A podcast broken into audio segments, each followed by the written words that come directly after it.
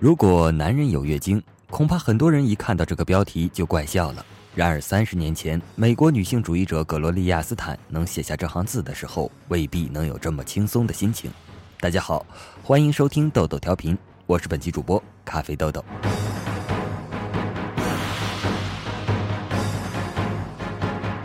想象一下，月经对于女人意味着什么？麻烦，那几天的生活心情总是一团糟；负累。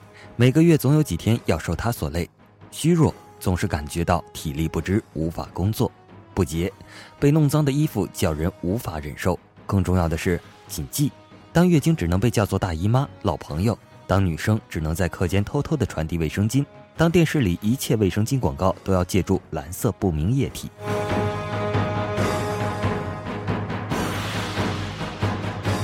如果有一天这一切都降临到男人头上，结果又会如何？他们会同样遭罪吗？斯坦能给出了清晰的答案：不会。相反的，在同一种社会现实中，月经会成为一种值得羡慕、用于自夸、充满男性魅力的东西。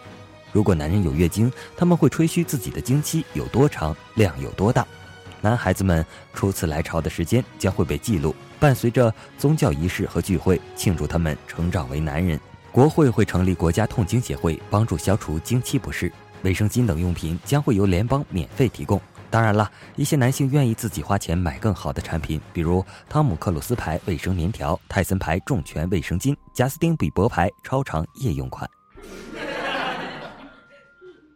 这边小混混会这样吹嘘自己：“嘿，我可是一天用三片卫生巾的男人。”当他们的伙伴说“你今天看起来很酷”的时候，他们会这样回答。是啊，我不正来月经呢吗？而电视节目也会着力表现这件事，比如美剧《生活大爆炸》中的谢耳朵和莱纳德会安慰已经两个月没来月经的霍华德：“你还是好样的。”女人们又会有什么反应呢？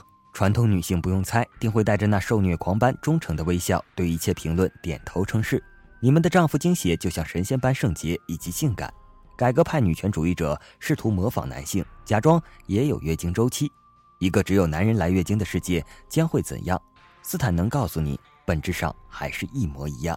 他尖锐地指出，那些强者的特征，无论他们是怎样，总是优于弱者的特征。这跟是否合理没有半毛钱关系。女人不是因为有月经才弱，而是先成了弱者，才被迫接受了强者关于月经的逻辑。同样道理也适用于其他权力结构中。例如，我们可以构想一个来到儿童王国的成年人的故事。或者来到同性社区的异性恋的遭遇。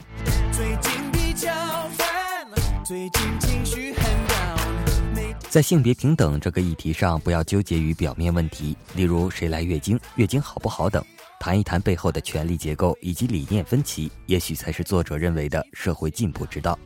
所以看过之后，豆豆我不由得想起了王力宏的一首歌，其中一句的歌词是“改变世界，改变自己”。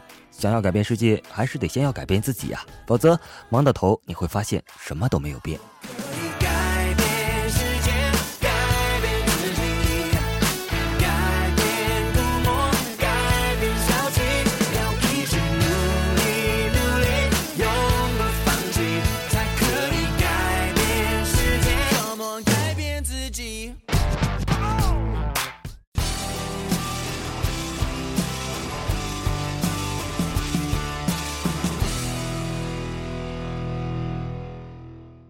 今天时间过得好慢呐，还以为已经结束了呢。囧，继续前面的说，有很多小伙伴觉得我也想改变自己，可是没时间呢。那么时间都去哪儿了呢？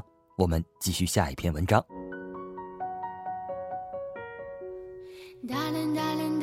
谁在安排你的生活？星期天，你享受着难得的清闲，打算看会儿书，听点音乐。你拿出新买的碟，正在拆包装。手机铃声响，你看着屏幕上跳跃的名字。根本不想接，可铃声不依不饶，你叹了口气，还是接了。明明厌烦，接通的刹那，你却解释：“对不起，我刚才在洗手间。”电话那头哭声频传，你头皮发麻。朋友梁需要安慰，他经常需要。这次不知道是工作还是感情出现问题，你做好耳朵发烫的准备。一个多小时过去了。直到你听到手机里的嘟嘟声，还有别的电话，才终于摆脱喋喋不休的凉。新电话是领导打来的，他给你布置新任务，但与工作无关。快，我晚上出席一个婚礼，帮我起草一个证婚人致辞。你完全可以说不在家，但想想觉得不好意思，你点头称是，没问题。转身打开电脑，拆了一半的新碟被你放下了。等你终于拼凑完致辞，你的一个师弟上线了，你躲他不及，他已经开始发笑脸问候你。他说：“师姐，帮我看看我的稿子吧。”他几乎一看到你就要给你发新作，然后提要求，帮我改改，帮我推荐个地方发表。你曾经试图封掉他，又唯恐被共同认识的人揭穿，那多不好意思啊！于是你留着他在网络聊天工具上，如同留着一个时间恶流。这样的恶流，他不是唯一一个。天快黑了，你的新碟还没拆开，你突然想起昨天答应一个同事代买某个品牌的化妆品，你家门口就有间打折店，你冲出门，同事眼里你只要花半个小时的时间。但你在店里挑挑摸摸赠品，你买的时候有，现在没了，同事会怎么想？你和营业员说来说去，说来说去，你抱着一纸袋化妆品出门的时候松一口气，但你的一天已经快过去了。问题是你不开心，你接收朋友梁的负面情绪时，对你的心理愉悦毫无建设。你早该明白，你的倾听不能解决他的习惯性哀怨，只会预约他下一次的倾诉。你偶一为之，出于友情。但他一而再，再而三，他把你当垃圾桶，而你眼睁睁地看着时间扔在废纸篓里，你难以开口说拒绝，因为你怕领导不高兴，怕师弟认为你不热情，同事说你不尽心。但尽心、热情，前提是帮别人忙你高兴，帮忙的有意义。现在的情况是你帮的忙十分之九，别人找谁都一样，只有十分之一非你不行，只因为你好说话，对方才会找到你。下一次他们还会找你，你忙忙碌碌的一天，一张碟还没拆开呢。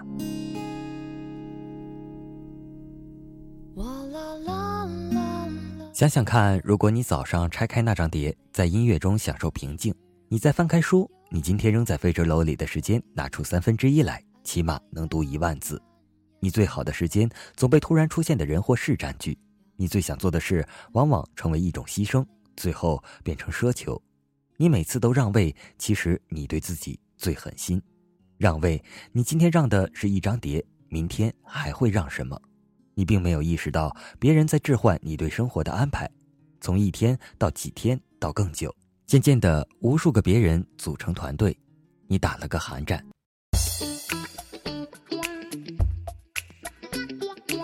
总有人情世故，总有一些人际关系需要维系，故交近友、亲戚同事。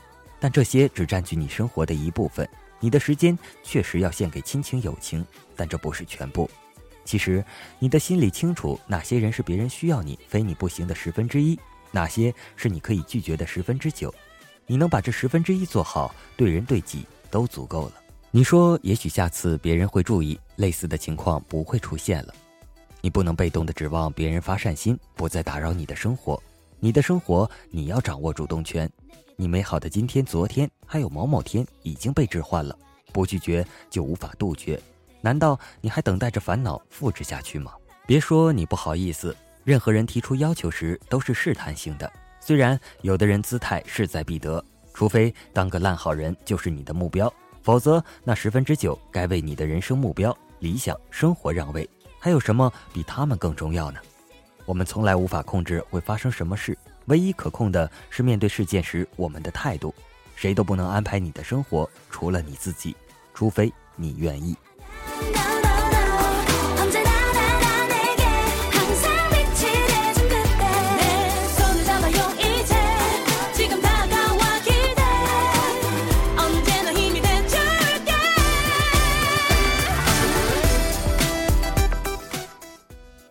今天的节目就播送到这里了。我是本期主播咖啡豆豆，新浪微博还有还有什么来着？对，还有还有，哎呀，这脑袋呀！